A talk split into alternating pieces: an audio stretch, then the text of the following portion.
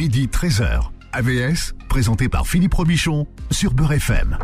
AVS pour à votre santé. Bonjour, bienvenue. Ravi de, de vous retrouver le nardi, le, nardi, le mardi.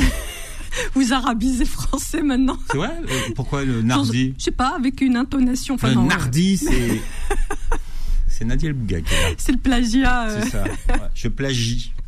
Nadia El Bouga, sage-femme et sexologue clinicienne. Bonjour Nadia. Bonjour Philippe, bonjour à toutes et à tous. Voilà, ceux qui nous ceux qui vous écoutent, Nadia, ont euh, le son, mais euh, il y a la vidéo. On peut avoir l'image et le son. Tout à fait. Voilà. Et nous, sur le plateau, on a l'image, le son et la personne. Très Pour, bien. pour plagier Faudil Voilà, Benamri qui c'est ce que réalise. j'allais dire, cette- c'est copyrighté, cette- attention. Voilà, voilà, votre plus grand fan. Bien, alors aujourd'hui, nous avons invité Smaïl euh, Awad. Bonjour et bienvenue. Bonjour. Alors, comment vous vous présentez de façon, on va dire, efficace, Smaïl? Bah, moi, je, je suis Smaïl, j'ai 39 ans, euh, je suis euh, juriste de formation, euh, essayiste depuis peu de temps, vu que j'ai un, un ouvrage à l'appui pour le démontrer. Et, euh, et actuellement, je, je travaille euh, dans, dans la gestion de recouvrement. On va dire que j'ai fait, fait plusieurs, euh, plusieurs types de, de métiers différents, si j'ose dire. Je me suis essayé à plusieurs tâches. Mais très simplement, je dirais que euh, j'essaie de me, de, me, de me diversifier pour avoir un panel ou en tout cas un domaine d'intervention assez, assez relativement élevé. Pardon. Et, euh, et aujourd'hui, donc, euh, je, me, je me présente à vous pour euh, expliciter, si j'ose dire, mon ouvrage. Voilà, et Pardon. parler de votre euh, premier livre. Alors pour un premier Exactement. livre, vous avez pris un, un- un sujet qui détonne. Ça s'appelle Hypersexualisation, décadence inévitable ou prise de conscience globale aux éditions euh, du Panthéon. Alors hypersexualisation, c'est un c'est un terme euh, nord-américain. hein. Est-ce que vous pouvez nous l'expliciter, le traduire? Oui. le plus justement possible parce que Le euh, voilà. il faut, il, il, faut le, il faut le rendre accessible le plus possible. En fait, l'i- l'idée, c'est que on est face à un phénomène d'hypersexualisation quand on donne un caractère sexuel à, à une situation, à un objet qui ne revêt pas de, connotation sexuelle, si j'ose dire. Donc euh, simplement le fait de passer par euh, des vidéoclips, les magazines, les films, euh, la mode, euh, les, les, les, médias utiliser des stéréotypes à connotation sexuelle pour euh, permettre, je sais pas, j'allais dire euh, euh, la mise la mise en valeur du corps d'une personne qui n'a pas spécialement lieu d'être, mais qui vise en fait tout simplement à, à exagérer l'attribut l'attribut sexuel pour la mettre en valeur. Et euh, par exemple, euh, vous avez l'idée que vous avez euh, vous avez bah, la publicité, c'est le cas le plus récurrent qui va bah, qui va banaliser la, sexualité, qui va reflé- refléter des stéréotypes sexuels à outrance, ou même utiliser le corps féminin d'une manière inappropriée pour aboutir justement à une euh, à une représentation, j'allais dire erronée de l'image de la femme. Le fameux pot de yaourt euh, vendu avec une femme. euh, Totalement, voilà. totalement. Et quand, et quand on utilise justement des images à consonance euh, porno entre guillemets chic ou ou j'allais dire on utilise le caractère de la femme objet sexuellement attirante ou actif pour mettre en valeur un produit ou un objet, bah ça rabaisse l'image qu'on peut avoir de la femme parce que on, on utilise son son son, son corps comme un attribut sexuel ou en tout cas on le, on, le, on le raccroche à son magnétisme sexuel.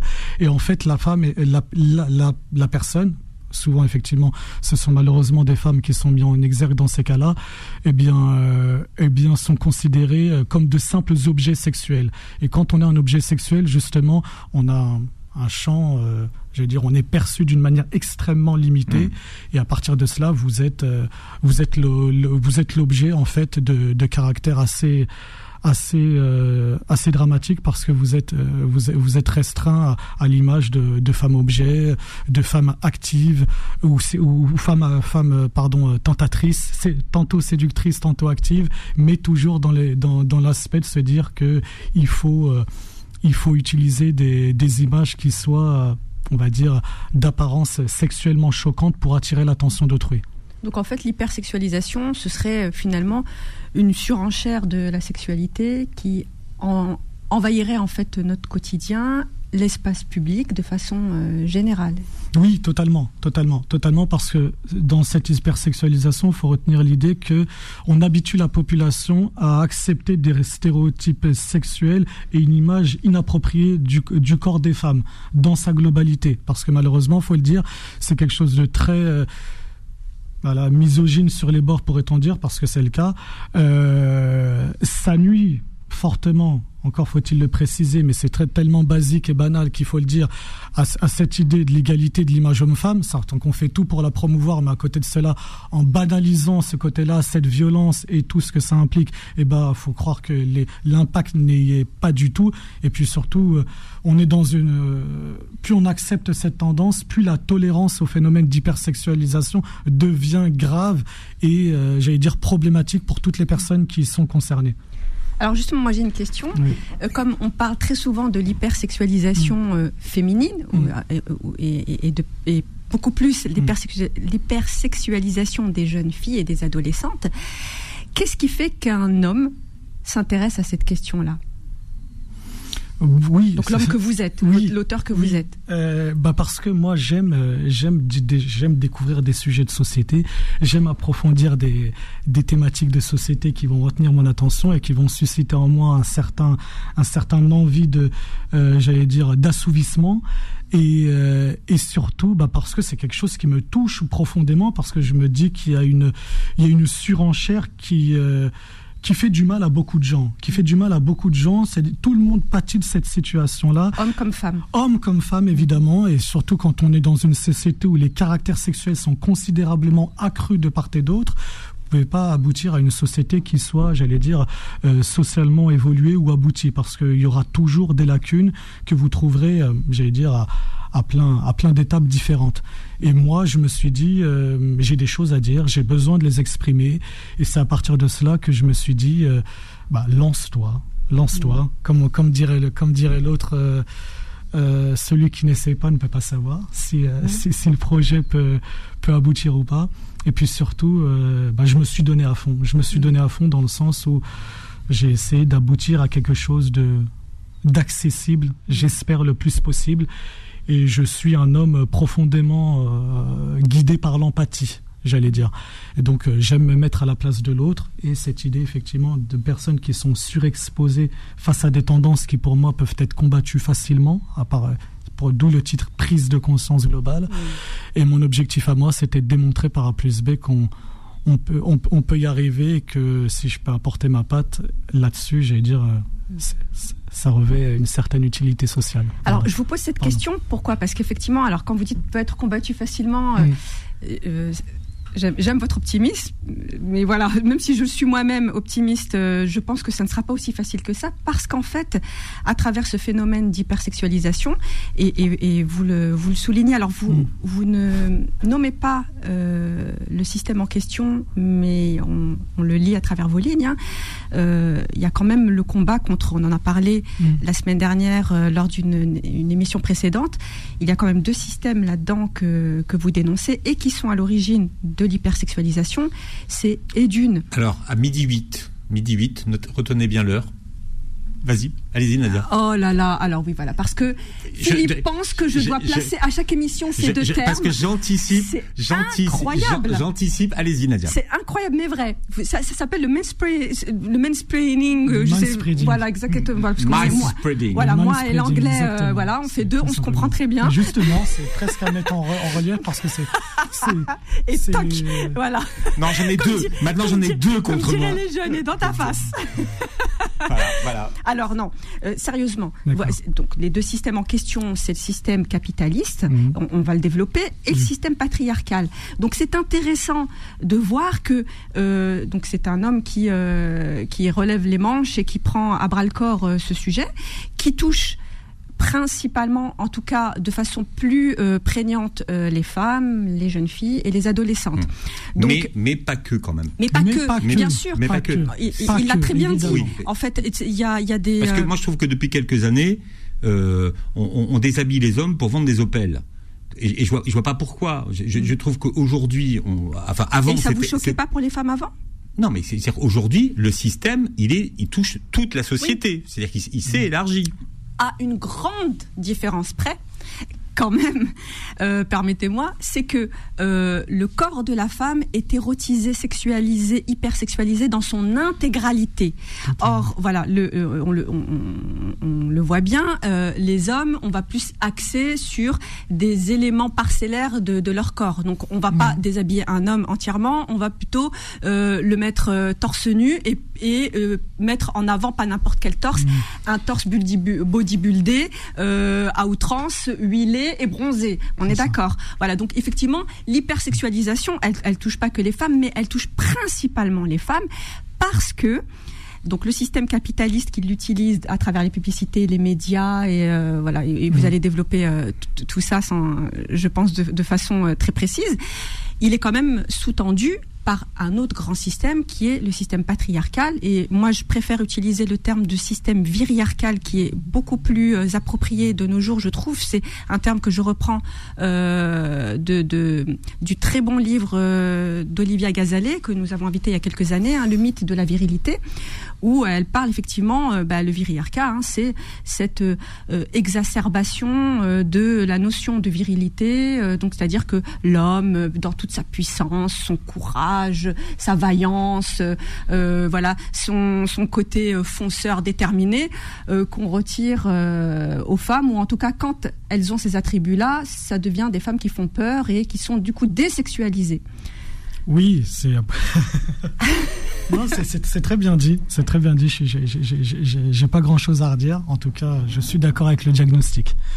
Euh, non, c'est totalement vrai. C'est totalement vrai. Alors, pour rebondir sur, sur, sur la fin, notamment en, une phrase, par exemple, c'est vrai que on a toujours la question de d'une hypersexualité à géométrie varia, parce que la femme est toujours montrée dans une posture de femme soumise, justement, euh, notamment aux désidérata de l'autre, sur lesquels en fait, on va on va assouvir en fait des, une forme de d'image ou de ou de représentation extrêmement faussée de la réalité, alors que pour l'homme en général, c'est totalement vrai.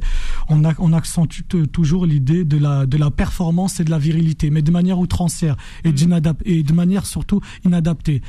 Et oui, c'est vrai, euh, sur cette question, euh, pour le coup, euh, du virilisme et du patriarcat qui va, entre guillemets, interagir avec mm. tous ces éléments-là d'une manière assez, assez brutale, oui, oui, oui, oui, oui, oui, je suis, je suis totalement d'accord avec ça. Et je pense sincèrement, après là, c'est vraiment, j'allais dire, mon, mon, mon, mon cœur de, de réflexion personnelle. Euh, on a besoin aujourd'hui euh, de se dire que euh, tout ce qui vise à une représentation faussée des comportements de nature sexuelle est de nature à induire toute la société en erreur. Quand vous faites, quand vous, quand vous comprenez ça et que vous dites qu'effectivement, si vous utilisez et effectivement c'est vrai, euh, surtout effectivement le le le, le, le, le, capitalisme a besoin de, de, ce type de, de, représentation pour pouvoir fonctionner et d'avoir effectivement des, des, gains de productivité à la marge, notamment en utilisant ces, ces connotations et ces images-là. Mais on peut le faire autrement. Et en le faisant autrement, en le faisant autrement, et surtout en le faisant d'une manière euh, en, en, minorant, j'allais dire, l'impact notamment sur nos enfants et nos adolescents, mmh. et eh ben ça pourrait, ça pourrait mieux se passer. Pardon. Voilà, Smail Awad est notre invité aujourd'hui. Je rappelle que vous publiez Hypersexualisation. On en parle ce matin jusqu'à 13h sur Beurre FM. AVS revient dans un instant. Midi 13h. AVS, présenté par Philippe Robichon sur Beurre FM. Alors on parle euh, d'hypersexualisation euh, ce matin, hein. c'est un problème complexe euh, qui doit être abordé de manière globale, qui est assez mal défini. D'ailleurs, il y a peu d'écrits sur ce sur la question de l'hypersexualisation. On en parle ce matin avec Nadia Elbouga et notre invité qui s'appelle euh, Smail Awad et qui publie Hypersexualisation décadence inévitable ou prise de conscience globale aux éditions du Panthéon. Et c'est important d'en parler et de bien comprendre le phénomène. Mais euh, est-ce qu'il pourrait y avoir de l'hypersexualisation gratuite? C'est-à-dire une hypersexualisation dans la société qui ne servirait pas à vendre quelque chose. Parce que moi, dans, l'hypersexualisation, euh, je comprends que finalement, c'est un, c'est un moyen qu'on utilise pour vendre des produits. Alors pas que. Donc je, je, je, je, je m'essaie à une réponse, si vous permettez. Euh, L'hypersexualisation, évidemment, va servir le système capitaliste pour euh, vendre euh, ses produits, parce que c'est quand même son objectif. Hein, c'est utiliser le sexe à des fins mercantiles. Voilà. Pour moi. Voilà. Ça, ça c'est pour le grand, pour le grand système. Mm. Maintenant, il faut savoir que effectivement, lorsque une jeune fille ou une jeune femme ou une, une femme entre dans ce cercle de l'hypersexualisation, il y a toujours sous-jacent cette idée de vendre quelque chose parce que oui, on vend son image finalement quand on entre dans une hypersexualisation pour séduire l'autre parce que il y a euh, euh, ce, phénomène, autre phénomène. Alors, il est quelle heure euh, Notez l'heure parce que je vais utiliser un autre Alors, attendez, terme. Parce que par contre, je l'ai pas anticipé celui-là. Donc, je ne sais pas si c'est un, un, terme à qui je dois donner une heure ou pas. Donc, c'est le fameux regard masculin, le male gaze. Euh, celui... Ah, il est nouveau celui-là, le male gaze. Oui, celui-là, il y a Donc, beaucoup d'écrits. À, partir de la semaine prochaine, voilà. on, on, le, on, le, timera. Alors, le male gaze, c'est euh, en fait le regard masculin, euh, notamment euh, dans, dans, dans, les œuvres euh, artistiques, médiatiques, publicitaires. Euh, qui veut que justement on va euh, réifier en fait l'image de la femme. Hein. ça va être la femme objet. D'ailleurs, on le réifier. voit. Euh, on, on, va objectiver en fait l'image de la femme. Donc du coup, oui, réifier, c'est rendre objet. Voilà. D'accord. Euh, voilà. le terme, voilà, il n'est pas, il est pas super connu d'ailleurs. Donc oui, excusez-moi. Donc en fait, objectiver tout simplement euh, l'image de la femme et à travers quel regard? À travers un, un regard masculin qui est euh, qui n'est pas neutre. Ce regard masculin, et il est construit aussi dans l'autre système dont on a parlé, c'est le système patriarcal. Alors, c'est pas des gros mots que je suis en train de vous dire là. Je suis en train de vous donner juste. Euh, c'est important de comprendre les structures parce que si on veut, et je pense que ce sera le fruit de, de notre troisième partie, les solutions à tout ça, euh, c'est quand même de comprendre les systèmes parce que si on dénonce la publicité, on dénonce euh, finalement les clips vidéo qui s'hypersexualisent, oui. en fait, on ne parle le que de la surface. Le rap, par exemple, qui sont un peu absentes de votre livre, je trouve, et c'est dommage parce qu'il y a quand même euh, voilà des icônes euh, du hip-hop et du rap, oui. voilà, qui, qui, jouent de leur hypersexualisation et, et, et qui sont des modèles pour des petites filles et des ados. Et, et, dans les deux sens. C'est-à-dire que nous avons, si on prend, si on prend le domaine, euh, le domaine du hip-hop et du rap, euh, effectivement, on, bah, on, voit bien, hein, les femmes sont utilisées dans les de, dans les clips de, de rappeurs. Euh, enfin, les femmes, euh, leur rôle n'est pas glorieux. Hein. Euh, elles sont, euh, elles sont mises au même plan que la bagnole, le dernier bolide qui est, qui est présenté dans le clip. Donc, et puis aussi, on a, alors c'est là où ça devient intéressant, euh, des, des, artistes aussi, donc des, des, certaines rappeuses qui vont utiliser également euh, leur corps et euh, l'hypersexualisation comme élément. Alors n'oubliez pas qu'elles sont aussi dans un système, dans, dans un système capitaliste en fait. Hein, elles sont là pour vendre euh, leur musique, pour vendre leurs produits, pour vendre.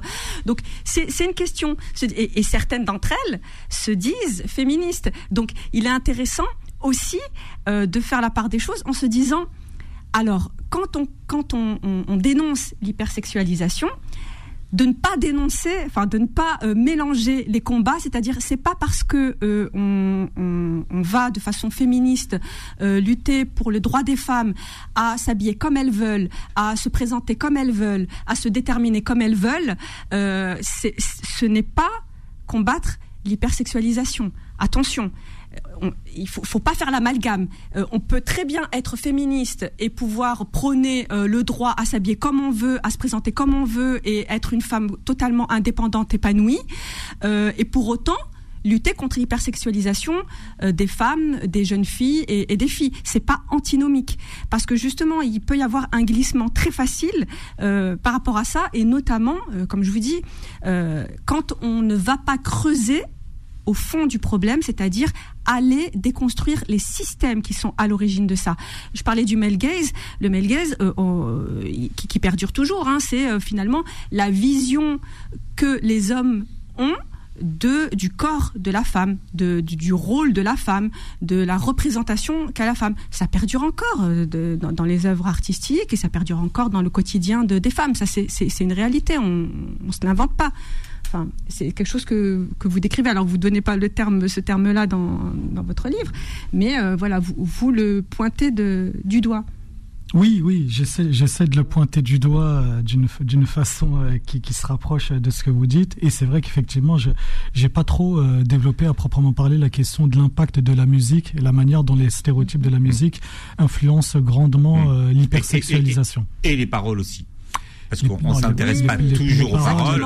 Parfois, nos enfants chantent des chansons, mais quand tu leur demandes, tu comprends ce que tu, ce que tu chantes, tu sais ce que ça veut dire Tout à fait. Les, les, les, gens ne comprennent pas. Et, et c'est vrai que euh, ce qui est terrifiant aujourd'hui, à titre personnel, c'est vrai que on voit. Euh, on voit, on voit une incapacité, j'allais dire, globale à se saisir de problématiques essentielles. Ça veut dire que on parle d'une, si on veut une société apaisée sur laquelle les mœurs des personnes peuvent se dérouler, j'allais dire, d'une manière sensiblement normale, sans qu'il y ait trop, euh, j'allais dire, d'accro euh, euh, de manière, on va dire, trop trop, trop gênante ou quoi que ce soit, déjà on doit, on doit pouvoir parler, on doit pouvoir nommer les problèmes. Nommer le problème, c'est déjà être capable, j'allais dire, de l'appréhender de le diagnostiquer. Et quand on nomme le problème de manière honnête et sincère, on doit être capable effectivement de le, de le décortiquer pour aboutir à, à comprendre sa substance et savoir d'où vient-il.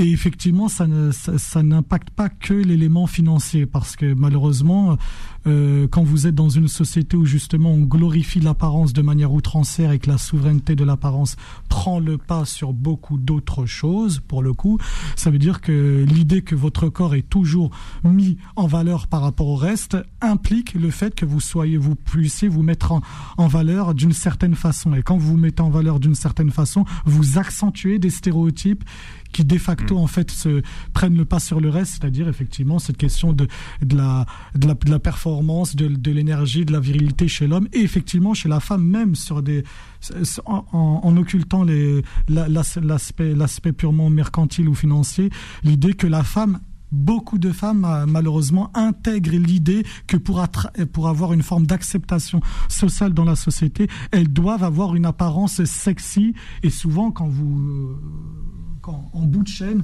eh ben vous aboutissez effectivement à des comportements de, à caractère sexuel qui sont très inappropriés. Parce que plus vous sexualisez une personne, hmm. plus, plus sa considération, j'allais dire, diminue et est fortement dommageable à tous les niveaux.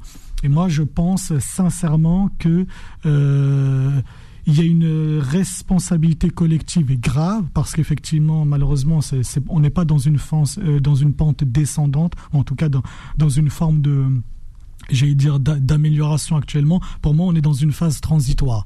Et l'idée, c'est de se dire que vous pouvez vous pouvez influer à la marge sur un phénomène si vous si vous décidez, j'allais dire de de le de le de le résoudre, mais j'allais dire de le résoudre de manière sincère. C'est pour ça que j'essaie de prendre des exemples très simples pour ne pas, on va hmm. dire, embrouiller non, moi je, voulais juste déjà pour qu'on explique aux gens euh, quelles sont les conséquences donc de cette hypersexualisation sur nos enfants. Expliquez-nous un petit peu qu'est-ce que ça a comme conséquence.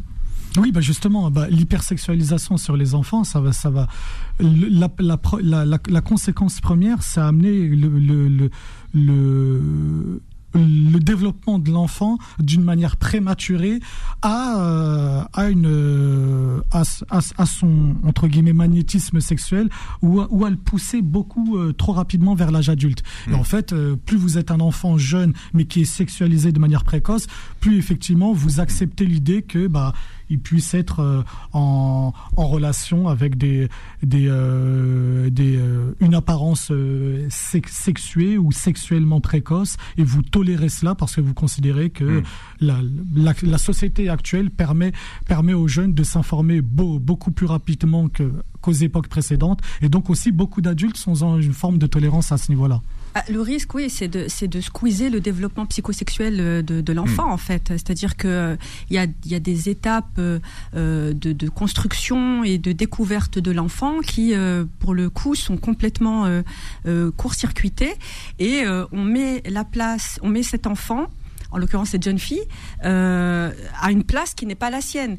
Euh, lorsque euh, on a euh, des filles de 7 ans euh, à qui on propose de vendre des strings ou des soutiens-gorge rembourrés, on se dit oui, là il y a un problème. En fait, il y a un problème parce que à cet âge-là, déjà, il n'y a pas de développement mammaire pour avoir cette nécessité de, de, vendre ce produit-là. Et en plus, ce produit, en règle générale, est présenté, façonné euh, comme celui des adultes, des femmes adultes. Donc, on crée en fait une ambiguïté, euh, une ambiguïté au sein de, de, la société, une ambiguïté tout d'abord chez cet enfant, puisque euh, on, on, a des comportements en fait qui ne correspondent pas finalement un comportement, euh, un comportement extérieur hein, qui ne correspond pas au développement euh, psychosexuel donc intérieur de l'enfant en question. Mmh. Et d'ailleurs, que la petite fille modèle, c'est fini. Et, c'est quoi la petite fille modèle Quand on la petite fille modèle euh, de la comtesse de Ségur. Mmh. Oui, alors c'est très intéressant. oui, c'est très intéressant. Qui était un autre stéréotype, mais, mais, mais, mais, c'est-à-dire que euh, les enfants étaient des enfants jusqu'à l'adolescence. Oui, voilà, parce qu'après on peut, on peut, voilà. on peut, euh, voilà, disserter hein, sur ce que qu'est-ce que la petite fille modèle, hein, finalement. je vais fermer la. Non, mais j'ai fait exprès. J'ai pris le bâton. Je, savais, j'avais, j'avais besoin d'un coup de je bâton. Je le sais, je le sais. Non, en fait, c'est tout simplement mettre euh, ces jeunes filles à une place qui n'est pas la leur et créer une confusion aussi dans les relations finalement parce que si il n'y a pas de, de il n'y a pas le, euh, le respect du développement psychologique du développement psychosexuel de l'enfant ben finalement pourquoi y aurait-il une barrière entre la relation entre un enfant et un adulte? Pourquoi est-ce qu'il y aurait euh, une barrière à sexualiser une mineure ou à avoir des rapports avec une mineure? Vous voyez en fait ça pose ces questions là c'est-à-dire finalement euh, si euh, on ne respecte pas la chronologie euh, de, de, ce développement-là, hmm. qui est qui est quand même essentiel dans la construction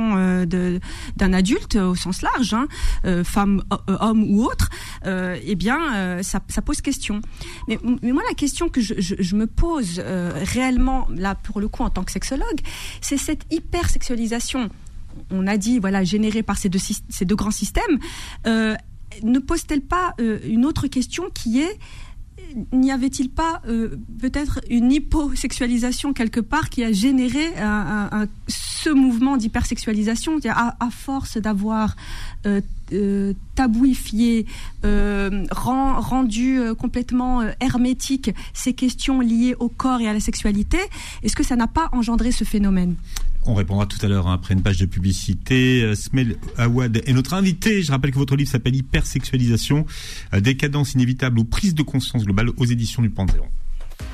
AVS revient dans un instant, midi 13h. AVS, présenté par Philippe Robichon sur Beurre FM. Alors on parle de l'hypersexualisation et de ses conséquences dans la société d'aujourd'hui avec euh, Nadia Elbouka qui est avec nous et puis Smail Awad, juriste de formation et qui publie euh, Hypersexualisation, décadence inévitable ou prise de conscience globale. Mm. Nadia, pour la sexologue que vous êtes, est-ce que cette euh, hypersexualisation a eu une conséquence notamment sur l'âge de la première relation sexuelle? Alors oui, oui, oui, parce que alors parce que moi j'ai regardé les études. Oui et non, oui et non. Statistiquement, en fait, si vous voulez, si on veut rester vraiment euh, puriste et attaché aux résultats statistiques, non, l'âge Parce que pour moi c'est 17 ans, j'ai regardé, j'ai regardé, L'âge du premier rapport sexuel n'a pas bougé euh, sociétalement parlant. Euh, par contre, euh, là où ça pose question, euh, ça, ça c'est factuel. Mmh. voilà, c'est après on peut faire dire ce qu'on veut à des études et, et, tout dépend le biais qu'on utilise. On est d'accord, mais mais sur le terrain, on, peut dire aussi qu'effectivement, il y a euh, des changements tout de même. De comportement. De comportement, mmh. oui. C'est-à-dire que euh, euh, il y a quand même une, une prégnance de plus en plus euh, marquée chez les jeunes filles quant à leur apparence. On voit bien que le, les, les, réseaux sociaux ont joué un rôle vraiment fondamental. on fait pas partie des générations qui, qui sommes nées avec un, un téléphone et, et, et, tout le temps des filtres à, à se regarder. Enfin, on voit bien que les jeunes sont, les adolescents ont toujours été euh, euh, comment dirais-je, euh, attirés et puis préoccupés par leur apparence, parce qu'il y a ce passage, cette transformation en fait physiologique qui est réelle. Seulement, à notre époque, l'image, enfin l'importance que l'on donne à l'image est d'autant plus plus prégnante à travers les réseaux sociaux. Donc, on voit que cette hypersexualisation participe du changement euh, comportementaux-sexuel des, des, adolescents. C'est-à-dire qu'il y aura peut-être pas de passage à l'acte, à, sexuel forcément, mais il y aura en tout cas toute une mise, euh, toute une construction, tout, euh, tout un ensemble d'attitudes et de comportements sexualisés euh, qui vont instaurer une espèce d'ambiguïté, une espèce de, de, de jeu dont justement ce préado, cette préado euh, ou cet ado ou cette adolescente ne sont pas outillés pour pouvoir euh, y, y, remédier, y répondre euh, comme le ferait une hmm. adulte ou un adulte. Hmm. Voilà, c'est ça moi que je constate en tout cas euh, en, en, tant que praticienne. Alors qu'on l'a dit en début d'émission, c'est l'ensemble de la société qui hyper sexualisé. Hein. C'est pas que les ados. Aujourd'hui, c'est l'ensemble. Oui. Et ça touche tous les milieux, toutes les générations. Tout à fait. Et, là, comme vous me posiez la question sur la sexualité des ados, je vous répondais. C'était euh, pour savoir si ça avait eu une importance sur les comportements et sur le passage à l'acte. Euh... D'ailleurs, euh, j'invite les auditoristes à, à regarder, pour, pour ceux qui l'ont déjà vu, vont savoir de quoi je parle, hein, le film Mignonne hein, de, de Maïmouna Doucouré, qui parle justement de ce phénomène. Je pensais que vous alliez en parler dans, dans votre livre, puisque c'est euh, c'est quand même une production euh, franco-française. Et à chaque fois qu'on parle d'hypersexualisation, c'est l'exemple qu'on prend en plus. Oui, exactement. Où là, on voit bien, et d'ailleurs, elle, elle a un regard très très juste, donc Maïmouna Doucouré, sur justement cette sexualisation des filles, et notamment le regard et le comportement qu'ont les adultes vis-à-vis de ces filles-là. C'était voilà, euh, hmm. où un moniteur, un animateur de, de, colo finalement va va jouer avec euh, une espèce d'ambiguïté comportementale avec ses adolescentes, sans forcément qu'il y ait de passage à l'acte, mais il va y avoir, voilà, il va y avoir, on va nourrir finalement hmm. cette hypersexualisation euh, euh, des adolescentes et, et, ça sera valorisé. Euh, donc, mais les, les, les, les, mères de famille ne sont pas, enfin, parce que c'est souvent elles qui sont à l'origine de l'achat, notamment des, des, hmm. vêtements hein, des enfants. Elles se rendent pas toujours compte de ce qu'elles font. Elles n'ont pas toujours conscience de l'impact que ça peut avoir. Oui, alors après qu'est-ce qui est qu'est-ce qui est offert euh, comme proposition euh, vestimentaire euh, sur euh, sur le marché j'ai envie de vous dire? Parce que finalement quand vous allez dans des magasins et vous les citez d'ailleurs hein, euh, d'ailleurs hein, des magasins que toutes les adolescentes fréquentent les Jennifer et, et, autres il faut dire d'autres marques là pas faire de la voilà Pinky voilà. Eh bien on voit bien que la tendance parce que c'est ce qui se vend le plus c'est les croc top voilà c'est les c'est euh, les jeans moulants, c'est voilà, c'est ce type-là vestimentaire euh, vers lequel euh, vont aller vont aller les jeunes. Donc du coup, la mère dans tout ça, euh, c'est un peu compliqué. De toute façon, euh, à un moment donné, elle sait que euh, si elle impose un style vestimentaire à son adolescente, elle, fait, elle mettra dans son sac ce qu'elle a envie de mettre et elle se changera avant d'aller à l'école ou ailleurs. Donc, à un moment donné, il faut, faut être réaliste. Quoi. On n'est pas coupé de cette société. Donc, les personnes, soit ils n'ont pas d'enfants, soit ils vivent dans un monde, je sais pas, imaginaire ou sur notre planète, dans la société, en, en tout cas dans laquelle on vit. à un moment donné, il faut se poser avec les enfants et discuter. Je pense que c'est plus constructif d'avoir un échange avec son enfant en disant mais pourquoi tu avec sa fille en, l'occurrence, pourquoi est-ce que tu veux ce croc-top là sans lui interdire? De toute façon, c'est très bien. L'interdiction va amener à la transgression. Donc, lui dire pourquoi, qu'est-ce que ça symbolise pour toi? Alors évidemment, elle va vous répondre ouais, mais moi toutes mes copines elles sont habillées comme ça. Euh, je vais avoir l'air d'une plouque euh, si si tu, m'habilles comme euh, la Sophie, comme Sophie de la comtesse de Sécure. pour reprendre votre référence. À l'époque, elle était très, très à la mode. Avec le code Claudine, bah, euh, moi, à mon époque, je m'habillais comme ça. Moi, j'ai dit des bonnes blouses à l'école, et voilà, le problème est réglé. Plus de croc-top. Voilà, bah, mais ça, ça, alors, une fois de plus, on met un pansement euh, voilà sur euh, sur une jambe de bois c'est-à-dire que OK uniforme à l'école pas de souci et en dehors de l'école donc, euh, c'est-à-dire qu'on on, on va peut-être résoudre le problème, euh, on va circonscrire euh, le, voilà le souci à un lieu, mais en fait, la société euh, pour l'adolescente, ça résume pas à l'école. En fait, c'est toute sa, vie aussi extrascolaire et, et, le reste. Alors vous, vous dites qu'il faut en parler. Donc, qu'est-ce qu'on dit? Mm. Nadia dit qu'il faut en parler avec ses enfants. Qu'est-ce qu'on qu'est-ce qu'on dit? Et, et pour en attendre quel résultat? Bah déjà, la chose fondamentale, c'est que les parents puissent discuter de, de du, du, sujet en question de manière totalement sincère et réaliste, sans occulter quoi que ce soit. Donc, euh, faut, faut, faut poser le problème, faut pouvoir écouter l'enfant, faut pouvoir écouter l'adolescent, faut voir ses réactions et savoir exactement comment il perçoit la situation dès qu'il est confronté à une situation, on va dire, à connotation sexuellement, j'allais dire, difficile ou sur lequel ça va avoir un impact psychologique sur lui. Et après, euh, sur sur ce qui a pu dire, ce qui a pu être dit, pardon, parce qu'il y, y, avait beaucoup de choses. Euh, faut partir du principe que vous ne pouvez pas solutionner un problème en partant du principe qu'il est invisible. Mm. Et justement, aujourd'hui, c'est en invisibilisant les, les, les, problèmes ou certaines situations qu'on arrive justement à ne plus en parler, ou en tout cas les dédramatiser. Par exemple bah, ça, ça, ça, a un impact, ça a un impact assez grave hein, sur, sur, sur, la manière dont les gens peuvent, peuvent subvenir à leurs besoins de manière alimentaire aujourd'hui avec l'impact de l'inflation alimentaire ou autre chose. Il y a beaucoup de situations occultées parce que derrière il y a des drames, derrière il y a des personnes qui souffrent réellement. Et, euh, et ça se fait, j'allais dire, dans, une, dans, dans un silence qui est assourdissant pourrait-on dire? Et ça, effectivement, c'est des choses qu'on devrait beaucoup plus évoquer à bien des niveaux. Maintenant, sur la question... C'est intéressant ce que vous dites parce qu'on évoquait, Nadia, la semaine dernière, cette question de silence assourdissant. je me demande mm. pourquoi il y a tellement de silence autour, mm. autour de la crise qu'on est en train de vivre. Moi, ça me paraît, mais fou. Pour faire une aparté là-dessus, euh, faut partir du principe que à partir du moment où vous avez été dans une, dans une occultation j'allais dire, des problèmes parce que vous avez conditionné, entre guillemets, les personnes à être, euh, j'allais dire, tout simplement euh, euh, à accepter l'inacceptable. C'est, difficile de dire les choses autrement, mais c'est terrifiant.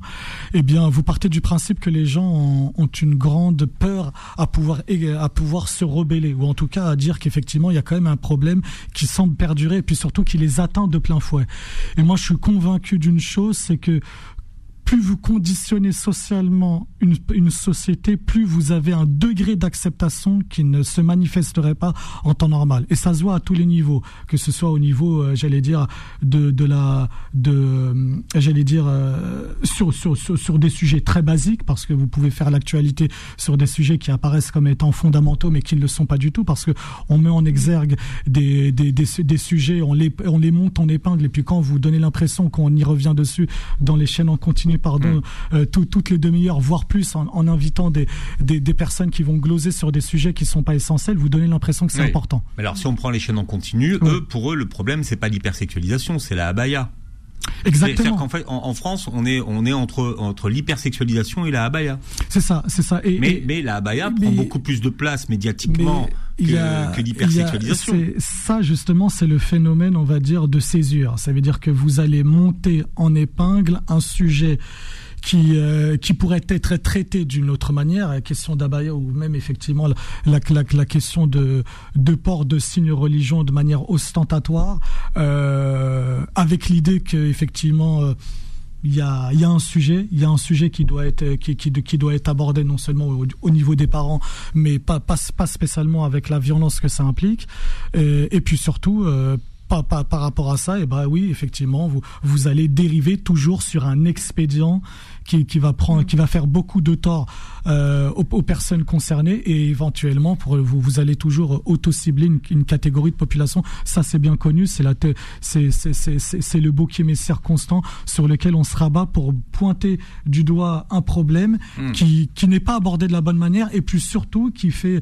qui donne l'apparence que ne pas l'aborder de cette manière-là serait euh, dommageable, problématique, voire même ferait énormément de tort. Et... Parce, qu'on nomme pas le, on, on nomme pas en fait le, sujet en question. C'est-à-dire que que l'on parle, comme vous dites, on focus sur la baya et on ne focus pas sur les sexualisations. Mais quand on focus finalement sur la problématique de la tenue vestimentaire euh, en milieu scolaire, on voit bien que le croc-top pose aussi problème, que on, on, vise les filles qui sont en mini-jupe et qu'on demande à des filles d'entrer dans l'établissement avec des tenues dites décentes. Après, il est intéressant de pouvoir définir qu'est-ce que la décence dans la société. Donc, voyez, finalement, c'est oui l'arbre qui cache la forêt, mais voyez, on va autant stigmatiser euh, la fille qui va porter une abaya ou un kimono ou je ne sais quoi. Euh, que la fille finalement qui va euh, se présenter en mini-jupe. Donc le vrai problème, quel est-il Et c'est pour ça que moi je vous parle de système, c'est le corps des femmes. Le problème, il est là en fait. C'est-à-dire que tout le monde va se positionner pour parler du corps des femmes. Quand je dis tout le monde, c'est tout le monde sauf les premières euh, concernées, c'est-à-dire les femmes elles-mêmes.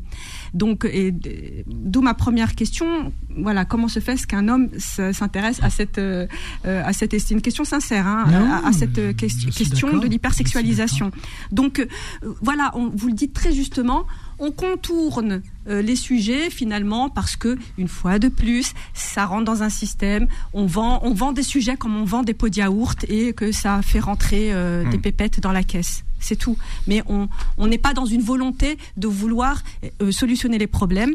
Et d'ailleurs, une des volontés de pouvoir solutionner ce problème de l'hypersexualisation ou de la sexualisation précoce des adolescents, je le dis et je le répète, et on a ce combat-là depuis 9 ans, c'est l'éducation relationnelle, affective et sexuelle des jeunes et des adultes. Voilà. Bien.